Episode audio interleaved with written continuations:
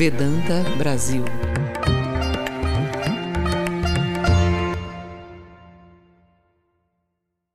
Hoje o estudo então é sobre a vida de um dos discípulos, né, diretos de Shri Ramakrishna. Por que que para nós é importante estudar a vida dos discípulos diretos?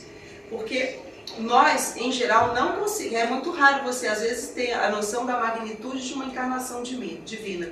Você normalmente consegue entender um pouco mais a partir dos seus discípulos, né? Daquilo que eles fizeram, da vida que eles tiveram, dos exemplos, né, que eles deixaram. Aí a gente começa a ter uma extensão do que representa realmente a vida de, por exemplo, de Shirama Krishna, né, de Sarada Devi, de Swami Vivekananda. Então hoje a gente vai estudar sobre Ramakrishnananda, tá? E hoje então a Cissa que vai conduzir o estudo para nós, tá bom? E é porque ele faz aniversário esse, esse mês, tá, gente? Foi ontem, né? Foi ontem. É, ontem no lunar, né? É, no lunar. É porque as datas são flutuantes, tá, gente? Acompanha o calendário lunar.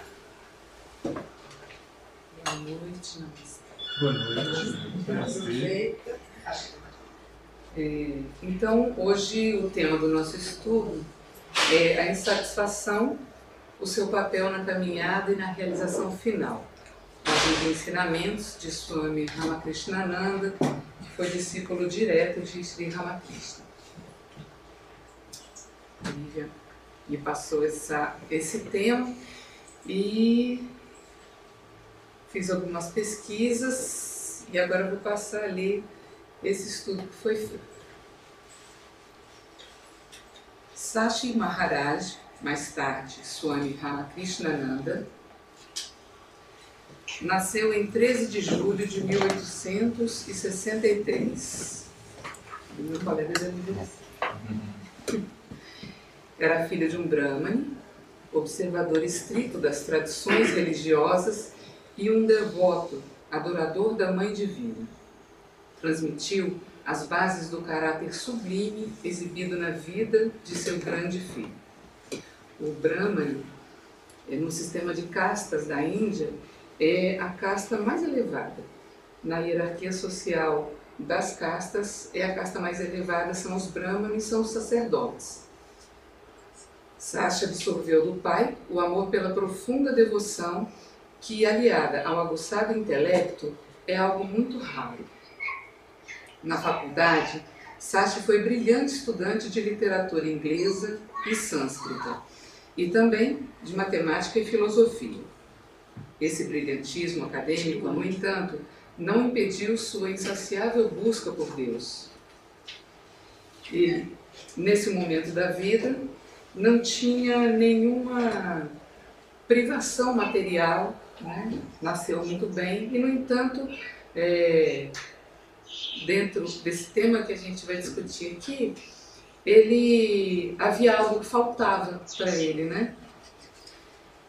Essa ânsia divina os levou, ele e seu primo Sarati, mais tarde Swami Saradananda, a visitar Sri Ramakrishna, tão logo ouviram falar dele através do líder do Brahmo Samaj, Keshav Chandra Sen. Sri Ramakrishna reconheceu-os de imediato como oriundos do grupo de Jesus. Acolheu-os carinhosamente e instantaneamente estabeleceu-se um imorredouro vínculo amoroso entre eles. Nessa visita, não acabei deixando aquele livro, não. Mas nessa visita, é, quando eles chegaram para visitar Sri Ramakrishna, que logo se identificou imediatamente com eles, é, Sri Ramakrishna pergunta para Sashi é, qual, é, o que ele achava, é, se ele é, acreditava no Deus Pessoal. pessoal ou impessoal, né?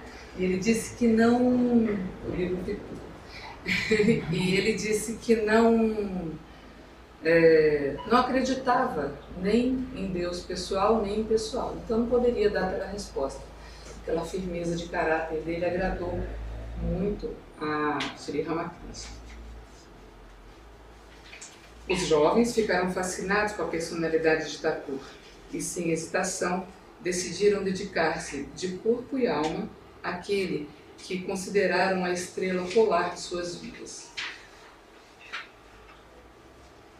Mestre foi categórico com o jovem Sachi. Você não precisa fazer qualquer tipo de prática espiritual. É bastante que me sirva, disse Thakur. Dali para frente, sua dedicação foi absoluta. Todos os demais discípulos, monásticos ou laicos, de uma ou outra forma, prestavam seus melhores serviços ao mestre. Mas Sachi foi ímpar. Sachi se destacou mais pelo espírito abnegado e devoção com que serviu Ramakrishna durante a sua última doença. Após a passagem do mestre, ele se juntou ao monastério Baranagar e foi ordenado assumindo o nome de Ramakrishnananda.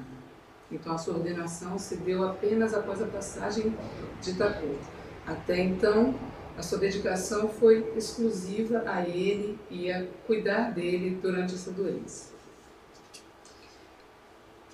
Após a passagem do mestre, ele assumiu o culto do Atmanamer Kautar, a urna contendo as relíquias de Ramakrishna no santuário do monastério. Ele sentiu a presença viva do mestre e assim sua adoração não era um mero ritual, mas serviço amoroso para um Deus vivo. Foi Swami Ramakrishna quem formulou e introduziu o sistema de adoração ritualística diária a Ramakrishna, que é seguido na ordem Ramakrishna até os dias atuais.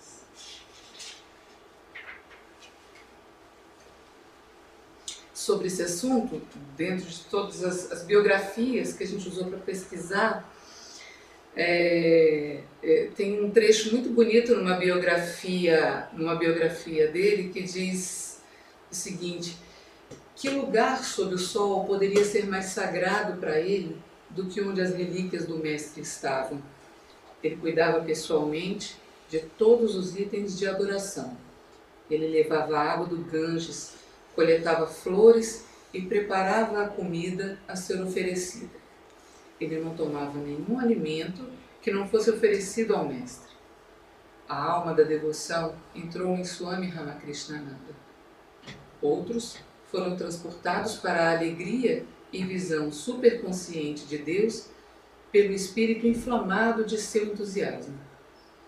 Horas foram passadas em devoção foi essa devoção inigualável que formou o espírito que se tornou externamente expresso como a ordem Ramakrishna.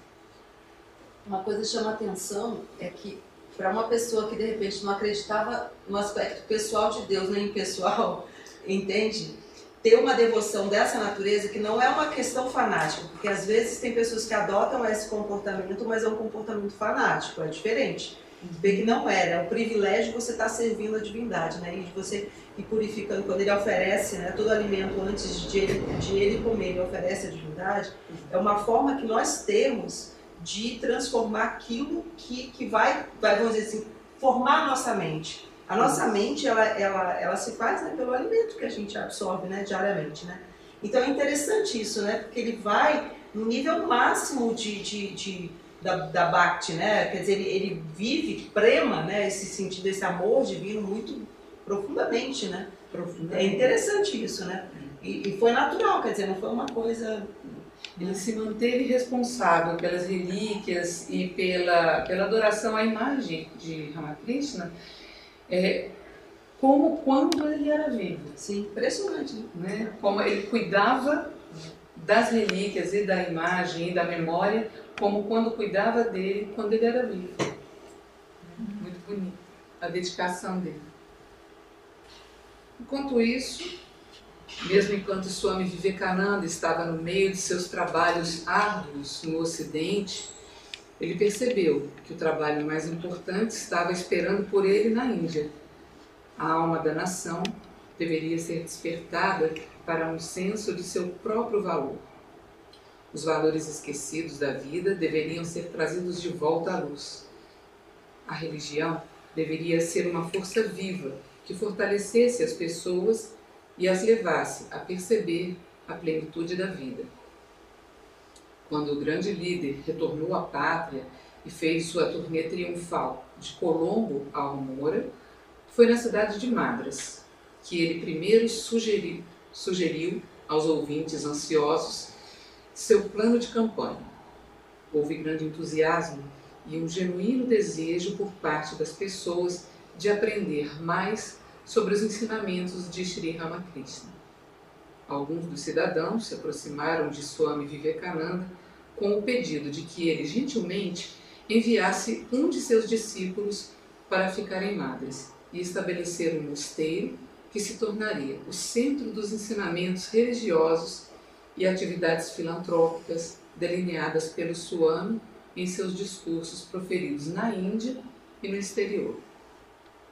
Em resposta, Swami Vivekananda disse: Eu lhes enviarei alguém que é mais ortodoxo do que seus homens mais ortodoxos do Sul, e que é, ao mesmo tempo, o único e insuperável em sua adoração e meditação em Deus.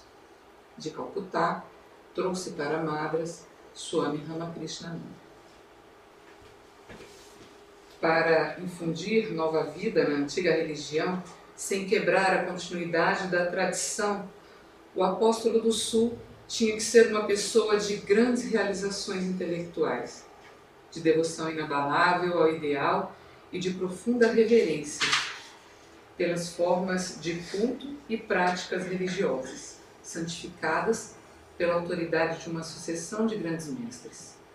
Swami Ramakrishnananda possuía tudo isso.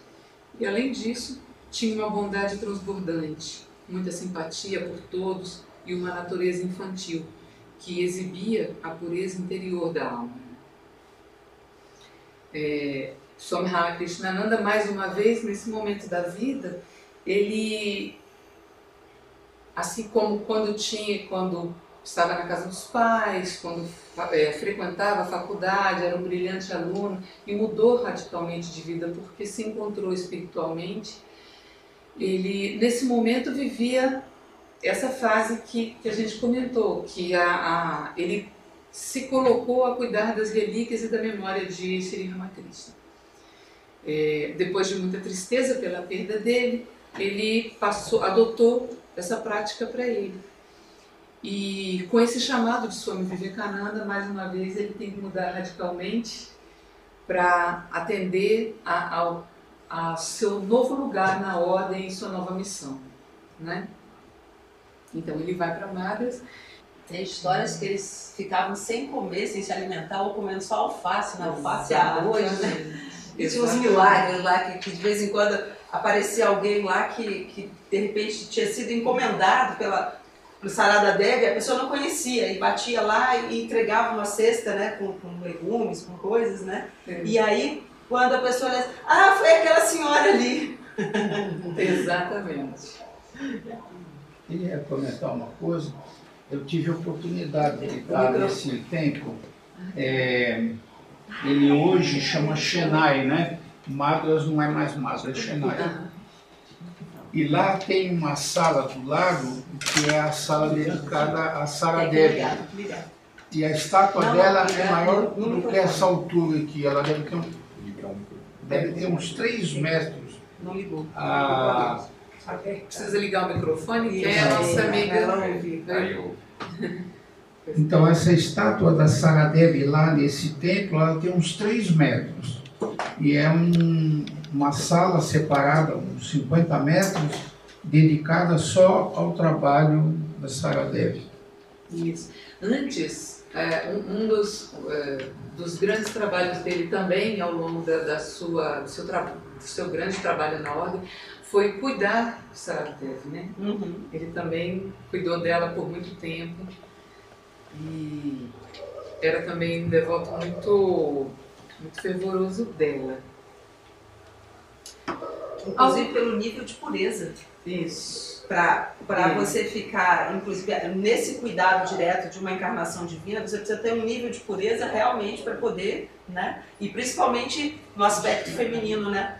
Por isso que, que Sri Ramakrishna, na verdade, deixou os cuidados dele, né? É, e ele, inclusive, nessa, nessa, nessa época que ele cuidava de Sri Ramakrishna, ele, era, ele foi exemplo, inclusive, das práticas todas, né? Você não precisa fazer mais nada, você precisa cuidar, né?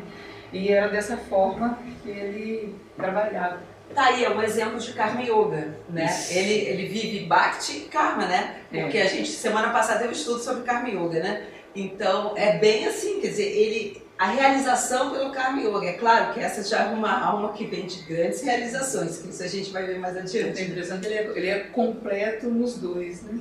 Acho que em todos. Como um acaba gerando o outro, né? Impressionante, né? Em todos, até porque É. ele era um estudioso muito. uma pessoa brilhante também. né?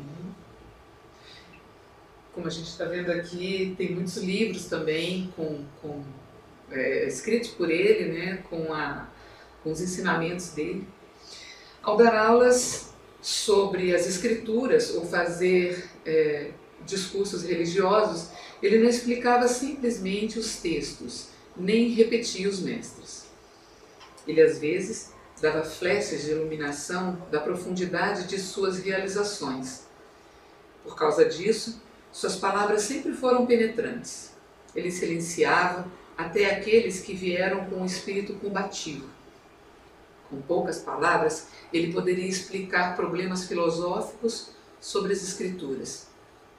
Tem uma historinha é, nas biografias dele que conta que uma noite uns estudantes maometanos que vinham na chuva foram abrigados no, no templo, né, no mosteiro. E o Swami acolheu-os e, e calorosamente falou não da sua fé, mas falou do Islã. Né? E falou tão bem e falou com tanto envolvimento que eles voltaram outros dias para continuar conversando com ele.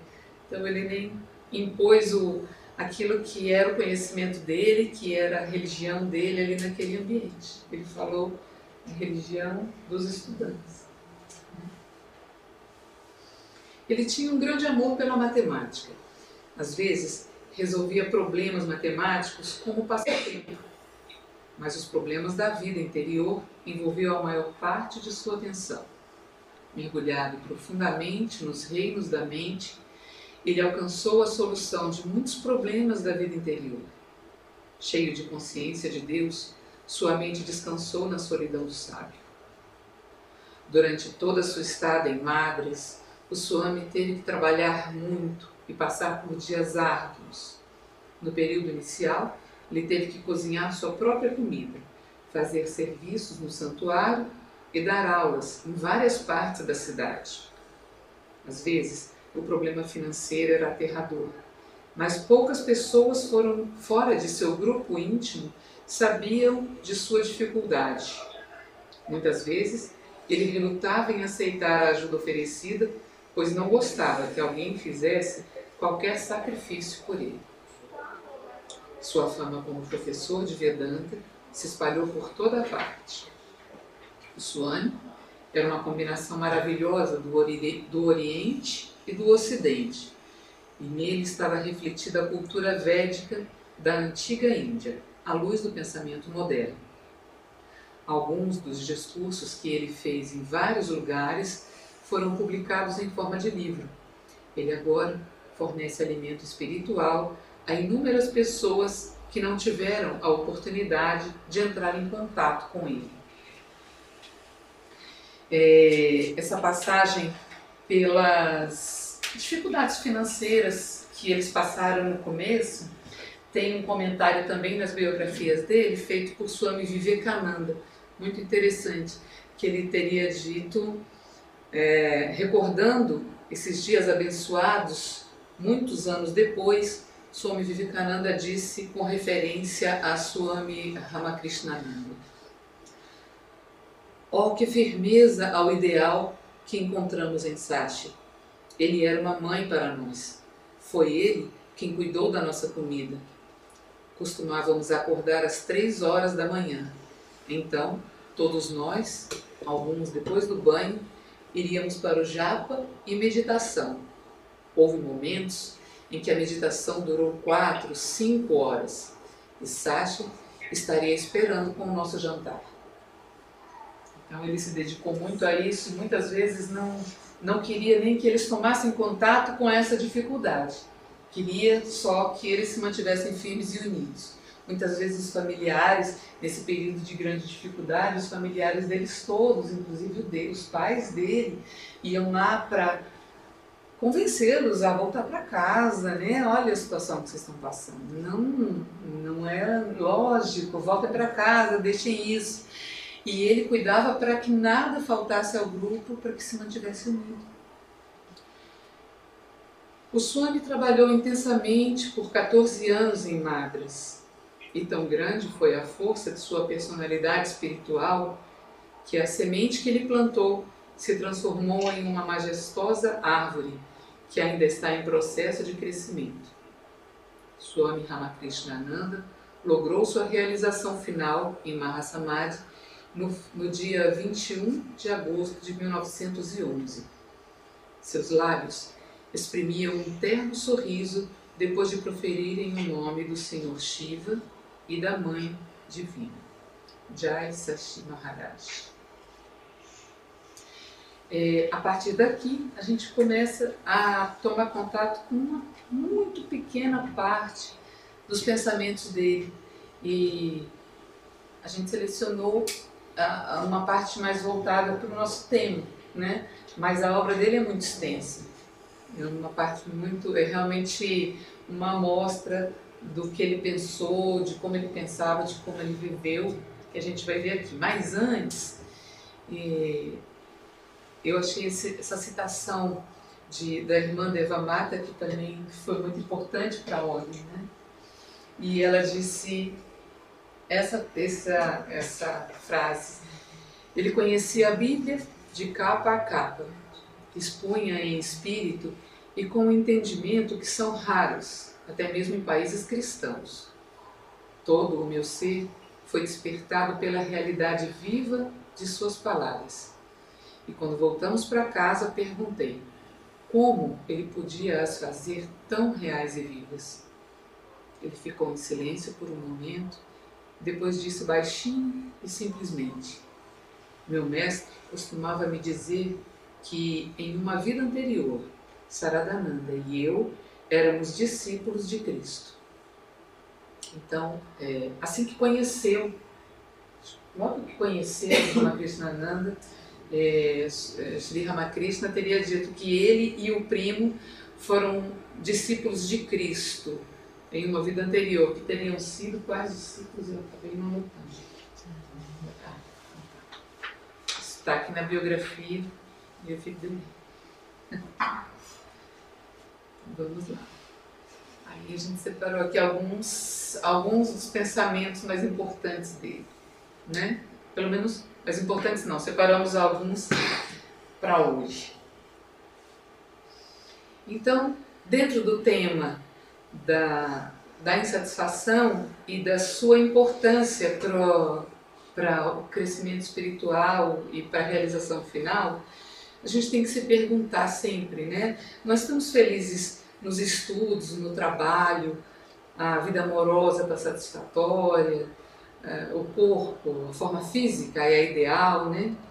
E quanto mais essas perguntas vão se aprofundando, mais a gente encontra a influência do véu de Maia é, em, todas, em toda a importância que se dá a essas questões. Né? Para alcançarmos o Atman, ainda tem muito trabalho a ser feito. E o que nos motiva a melhorar em cada área das nossas vidas? e o que nos motiva a melhorar espiritualmente. Os ensinamentos de Swami Ramakrishnananda há um de extrema profundidade tema desse estudo, a insatisfação, seu papel na caminhada e realização final. Então, esse é o primeiro. A própria ideia de que estejamos insatisfeitos com nossa natureza finita demonstra-nos que essa não é nossa condição natural. O fato de que tenhamos ambição infinita, de que sintamos uma insaciável fome por mais e mais, prova-nos que somos infinitos por natureza. Eis a razão pela qual estamos sempre descontentes com qualquer coisa que seja finita.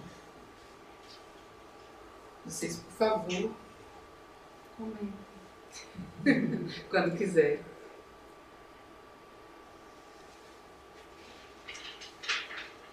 Então, eu tinha uma impressão diferente e agora isso aí muda um pouco, porque. Vamos ao microfone para ele.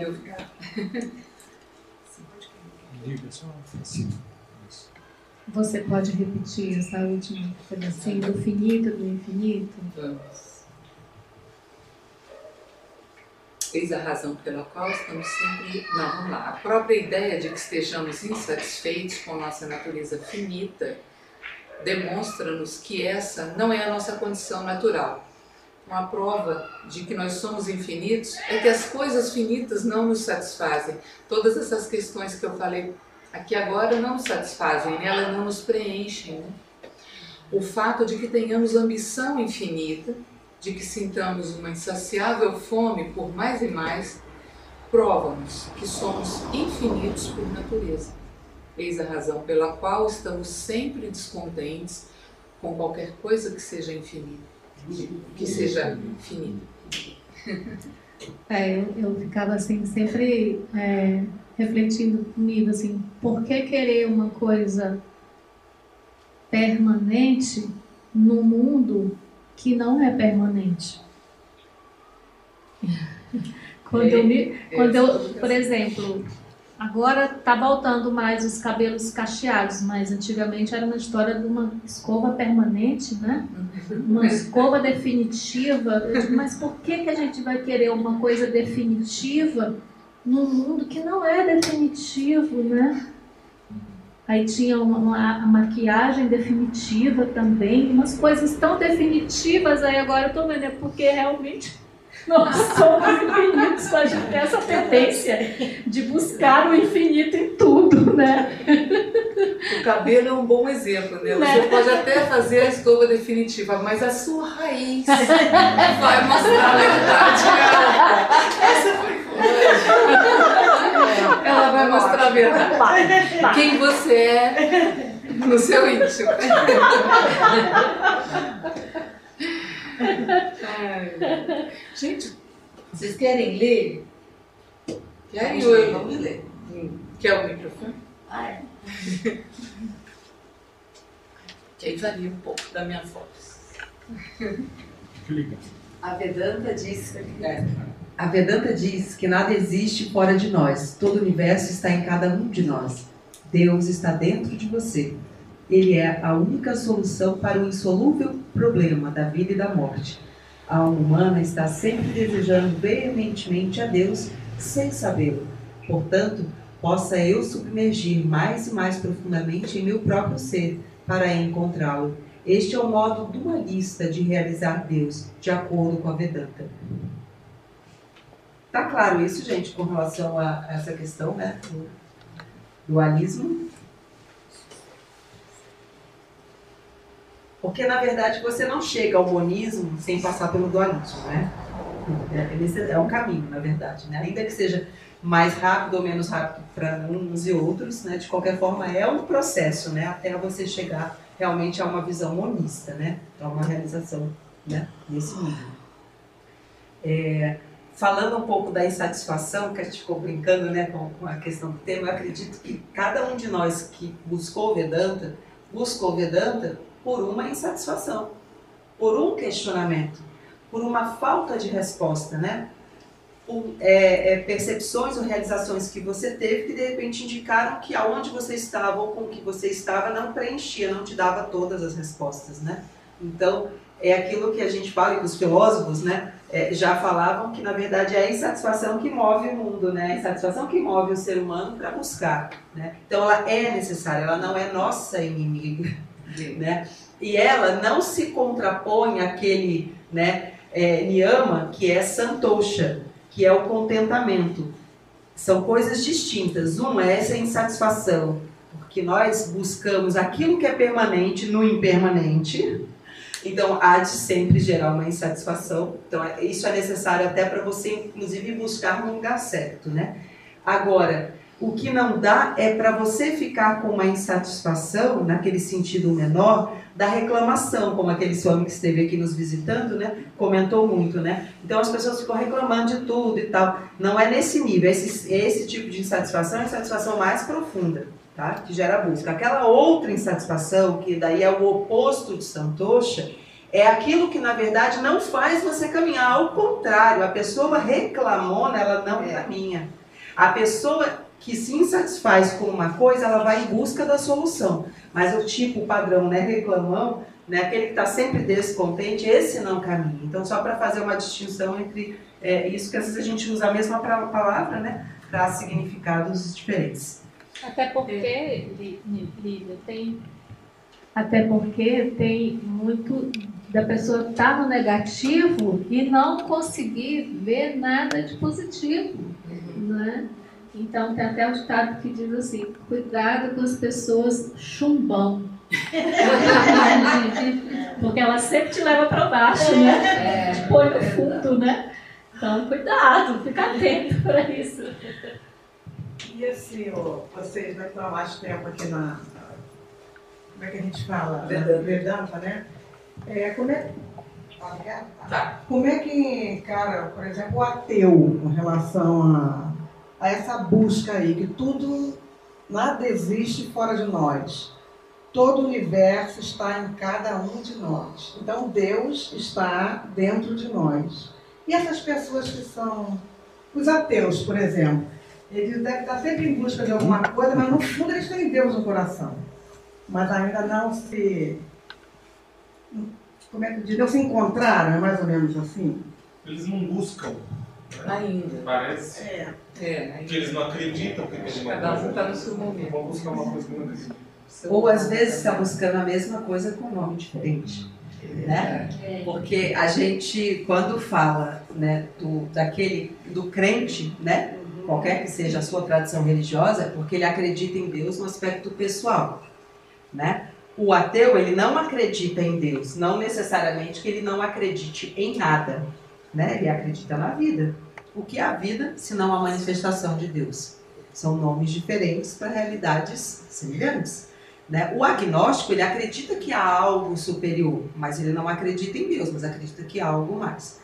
A questão é, a pessoa não importa se ela é ateu, se ela é crente ou se ela é agnóstica. O que é bacana é que a pessoa busque respostas. O bacana é que ela tenha inquietudes, né? inquietações, né? que vá em busca de algo. É isso que a gente quer provocar nos nossos filhos ou quem é professor nos seus alunos, que ele se interesse né, por buscar o conhecimento. Então a gente aqui não se preocupa se a pessoa acredita assim o assado, que nome ela dê porque acredita. Inclusive, é uma das características de Vedanta ela, ela ser, vamos dizer assim, é, é, palatável para qualquer custo. Então, uma pessoa que, que, por exemplo, se diz ateu, ele vai se, vai se dar muito bem com a Gyana Yoga. Né? Ele vai, através dessa inquirição, ele vai utilizar muito o racional, esse poder do, do, discernimento, discernir uma coisa da outra. Né? Então isso é muito bom. Ele não vai se atrair por Bhakti. Não tem problema nenhum, porque no fundo todas as yogas se encontram. Então a gente sabe que essa realidade que a gente dá o nome de Deus que está dentro dele, ele de repente dá um outro nome, ele pode chamar isso de vida. Eu nunca dei uma palestra em que eu falasse da vida e alguém não acreditasse nela. É, não é? E as pessoas, de certo modo, elas até brincavam assim, ah, você é da minha religião, assim, assim, porque as pessoas se identificavam. Então, elas se identificavam com, com religiões completamente diferentes e achavam que eu era dessa religião. E quando perguntavam qual, é a sua religião, eu dizia assim, minha religião era Deus. Porque eu não queria que ela se influenciasse pelo meu modo de crer. E bacana porque a pessoa, então, ela entendeu com a linguagem dela, né? Um algo que, que é universal. Vida é universal. É claro, eu não posso restringir esse absoluto apenas a condição, essa manifestação de vida. Porque você pode também entender vida de sentido, em sentidos diferentes, né? Você pode entender num sentido mais limitado ou num sentido mais amplo, né? Então, acabei alongando a pergunta. É.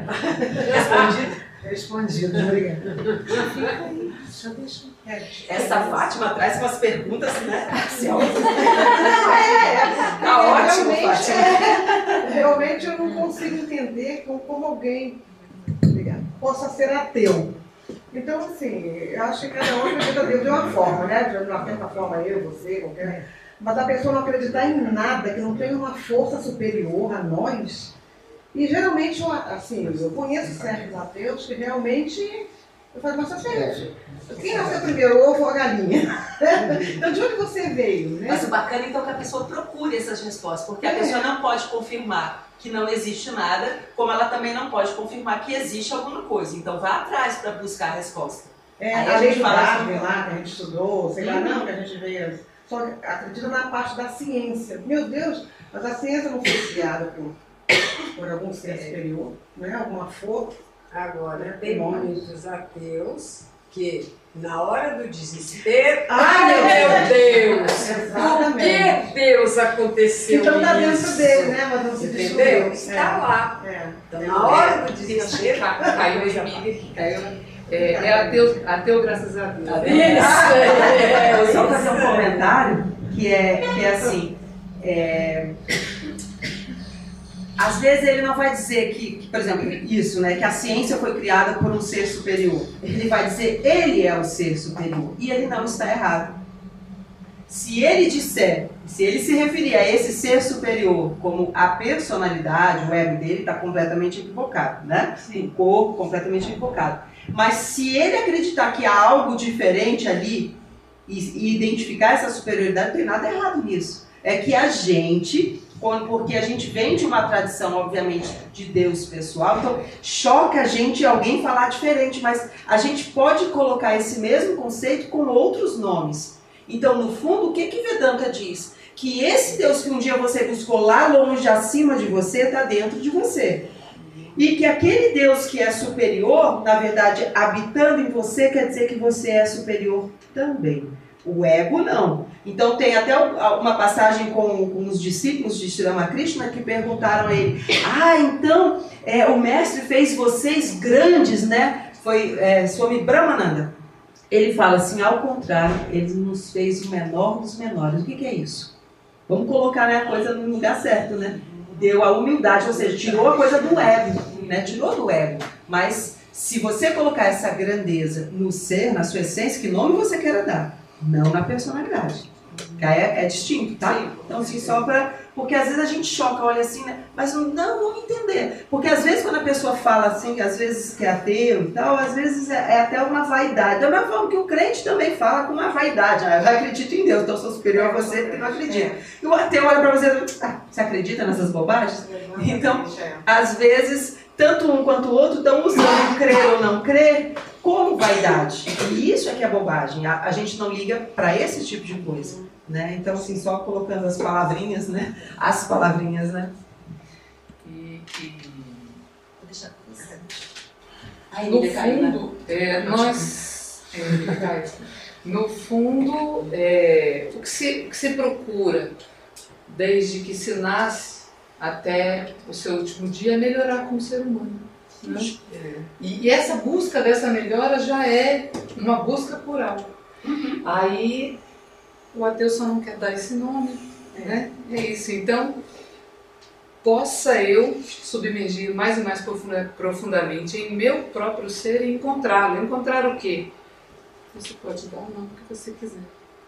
Né? Desde que você busque essa, esse aperfeiçoamento durante a sua, a sua caminhada. Né? Primeiro pronome pessoal está na raiz de todo o nosso sofrimento. Daí porque nosso dever primário é extirpá-lo de uma forma ou de outra. Isso pode ser feito pelo serviço ao próximo, por bons atos, sem esperar retorno, pela concentração ou discriminação as quatro yogas: Karma, Bhakti, Jnana e Raja.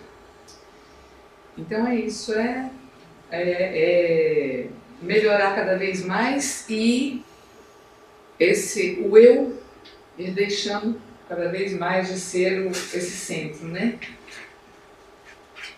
Quer ler, Fatima? Posso ler. Maia está localizada no ego se o cimento é destruído, a casa se desmorona. De modo similar, toda a estrutura de Maia cairá, se você extirpar o ego. Então você realizará o estado de perfeita calma. Maya nos apanha por meio dos sentidos.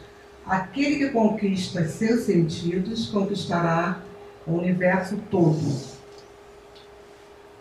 Sempre o domínio do ego. Quando o ego luta, Deus deve se ir. E quando Deus luta, o ego se deve ir. Por isso, siga atuando e deixe os resultados na mãos de Deus. Se os resultados não são agradáveis, não se sinta satisfeito, pois suas tendências são obstinadas e os resultados que Deus dispõe são sempre bons para todas as criaturas do mundo. Se você atuar dessa maneira, o ego terá que se ir e você chegará a ser o mais bem-aventurado dos homens. Então o Swami vai levando você a uma solução para a insatisfação e, e sempre, sempre ela passa pelo, pelo ego. Né? Você deve sempre travar essa luta e quando você o enfraquece, é, essa casa desmorona, né? Como disse a outra, o outro pensamento. E é interessante que nessa, nessa frase de baixo ele traz dois elementos importantes né, do yoga é, com relação aos niyamas. Né? Ele traz a questão de Ishvara Pranidhana, que é a auto-entrega. Você entregar a Deus. Quando você acredita, mesmo que você não dê o nome de Deus, mas esse poder superior, essa inteligência né, maior, é, de que tudo, na verdade, está te conduzindo para essa liberação, está tá te conduzindo para o melhor caminho. Ainda que aparentemente o resultado não seja o melhor para você ou dentro do que você desejava. Diga, Fernando. Eu queria fazer um comentário uh, complementar sobre o papel dos desejos na vida da gente, né? Porque quando a gente fala ego, é, é claro, o ego é aquele que se acha isso, se acha aquilo outro. Mas o, o Maia existe pelos desejos que eu tenho ao mundo. Porque se eu não estou apegado a alguma coisa, o mundo não tem apelo sobre mim. Então, dois irmãos, eles tendo o mesmo pai e mãe, eles passam pela experiência da vida de forma diferente, porque o seu conjunto de desejos é diferente. O, o Senhor Buda, nas quatro nobres verdades, ele fala que a liberdade vem quando o desejo cessa. E aí está o ego. Quer dizer, quando você tá, é, consegue entender a sua projeção pessoal em cima das coisas, você tem outra clareza de si mesmo e outro envolvimento com o mundo. Não é nem tanto para deixar, ah, não tenho, porque daí fica raposa e as uvas, né? Eu não tenho tal coisa, não, não. Você tem, só que você vai observar agora de forma desapegada. Né? Então, essa autoavaliação é o estudo dos desejos que nos leva à libertação. Mudar o olhar, né? Oi? Mudar o olhar, né? Ou seja, aquela insatisfação, na verdade, tem um outro nome também, são desejos, né? Existe o desejo que liberta, que é o desejo por essas respostas, né? O desejo pela liberação. E aquilo que aprisiona, quer dizer, você ficar tentando é, ter a realização dessa infinitude naquilo que é finito. Isso. Daí vem os vícios também. A pessoa acaba criando esse tipo de associação, né? Eu queria fazer uma reflexão bem, bem retilínea, é, que essa insatisfação, é, é claro que ela não é material, senão os milionários viviam numa beatitude completa. né? Ninguém usava droga, ninguém se suicidava. Então, é um paradoxo, mas as pessoas que muito têm de material são as mais infelizes. Então, esse anseio que a gente tem é uma coisa da alma, que vai dando nos nervos você procurar fora uma coisa que está dentro incomoda, né? Então, essa insatisfação, fora a insatisfação que você se referiu, é, se o problema fosse material, estava resolvido para muita gente, não é? Então.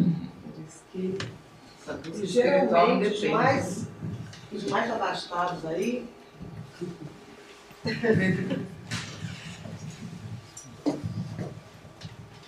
e, e até, essa, até essa semana mesmo eu estava lendo a respeito de vários artistas, né? Com fama, com muito dinheiro e que praticaram suicídios, muitos, né? Pouco ele acabou de falar aí, né? Ou, ou de repente até essa, é, essa realização que a pessoa vê só do lado material vem até a provocar esse tipo de insatisfação espiritual, né? Que a pessoa só vê esse lado, né? Só existe material e ela não consegue realizar tudo aquilo que ela está pensando relativamente à, matéria, ela vai cair muitas vezes nesse precipício aí, né? Porque espera a né? morte, sei lá, de uma maneira que aquilo ali possa resolver os seus problemas, né? Internos, né? Isso eu estava lendo essa, essa semana sobre isso. Tanto de pessoas que se suicidaram, pessoas famosas, né? E com, com fama, né? Você vê que geralmente acontece isso. Muita gente que não Vazio sabe. existencial. Exatamente. Né? Lembrar que o suicídio é a ponta do iceberg. A pessoa já vinha morrendo sim, há sim, muito sim, tempo. Perfeito, né? é, perfeito. Não, e, e, de repente, né, nesse caminho né, destrutivo, a pessoa achava que ia encontrar uma saída ou uma satisfação via sucesso, fama. E chega uma hora que quando passa a novidade, é. não preenche, não satisfaz. aquele vazio é, né, interior. É a visão de que o infinito está nessas coisas finitas. Sim. Eu não entendo que não está. Olha, desculpe estar tomando a palavra, mas eu queria lembrar a todos, se é que já não sabem, que existe um, uma linha divisória na existência das pessoas. Né? E essa linha divisória é o entendimento disso que a gente está fazendo agora. Quando a pessoa entende que o processo humano não é o processo social. Porque as pessoas vivem adormecidas. Isso está na Bíblia. Em Romanos 10, não sei quem fala, porque eu não conheço a Bíblia, fala os homens estão adormecidos. Então, se você faz um, vai no shopping num dia cheio e vai na praça de alimentação, desculpe, eu estou ridicularizando, mas você vê as pessoas todas mecanizadas. Então, essa reflexão de que a, a alma é, é um processo que nos leva às coisas espirituais, é uma libertação nessa encarnação. Quando ela não for intelectual. Porque, por exemplo, assim como os ricos, se a alma não existisse, seriam felizes, a mesma coisa os professores de filosofia. Porque se eles, só de falar, tivessem realizado, estava cheio. E o, o meu tio, que era muito materialista, ele dizia: a filosofia é uma coisa tal que sem a qual a vida seria tal e qual, né? Chutou o pau da barraca. É isso aí. Agora, Muito bom. filosofia é amor à verdade. Então, quando o professor tem amor à verdade, aí é diferente. Então, eu acho, minha sugestão para vocês é que é, é, recebam assim como graça o entendimento da nossa posição ao passar essa linha divisória. Quando o Trump atravessou a linha da Coreia do Norte, é a mesma coisa com a gente. Existe uma linha divisória. Ou você pula esse muro, vai no shopping, na praça de alimentação, liberto, ou não. Vamos adiante. Na verdade, poucos de nós acreditamos em Deus o tempo todo. Como sabemos disso? Porque permitimos que ansiedades e medos surjam em nossas mentes. Se realmente temos fé em Deus e em seu infinito poder de bondade, jamais temeríamos qualquer coisa. Deus é a morada de todo bem e de todo poder. Tudo que ele faz é sempre para o bem das criaturas. Sua bondade se expressa por meio das circunstâncias favoráveis ou desfavoráveis. Isso é bem interessante, eu gostei muito. Quando ele apresenta o cenário no teatro da vida, com esposa, riqueza, amigos, fama, etc., que é o que desejamos, essa é a agradável bondade de Deus.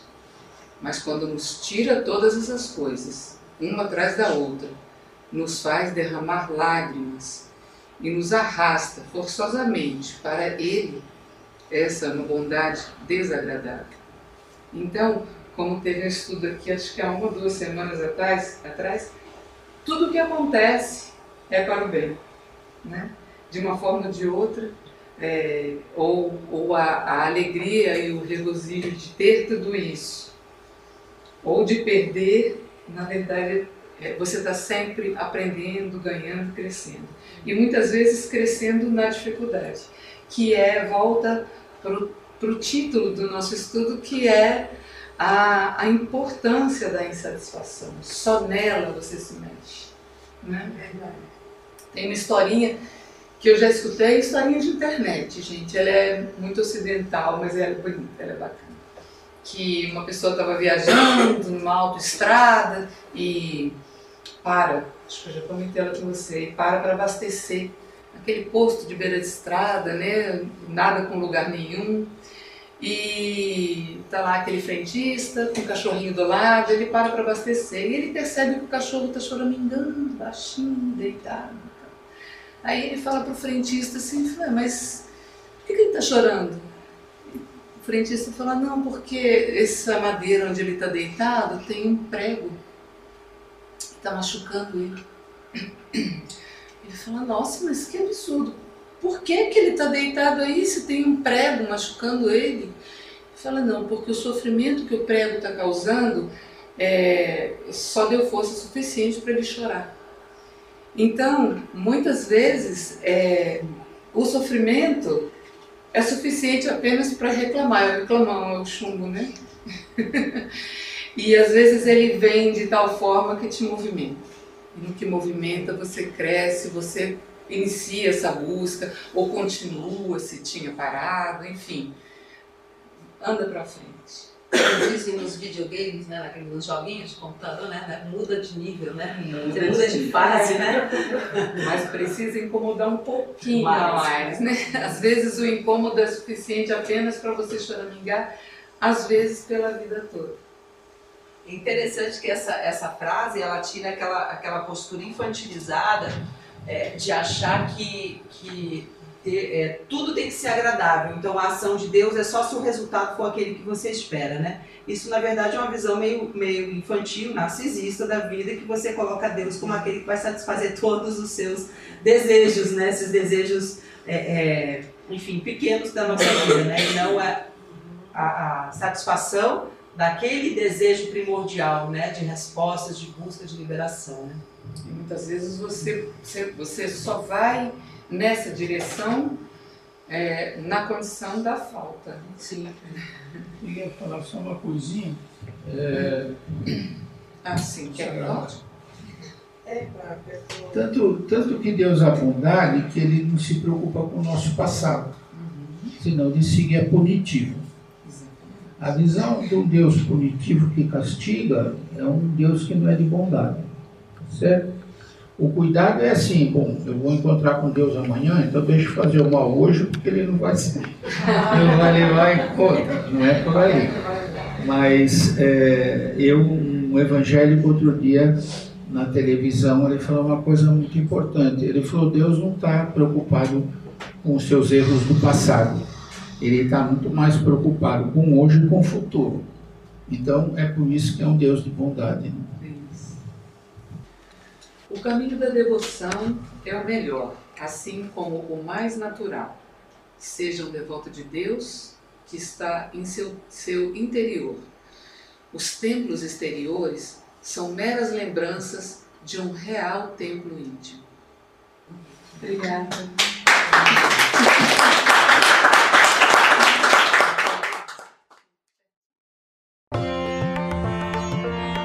Vedanta Brasil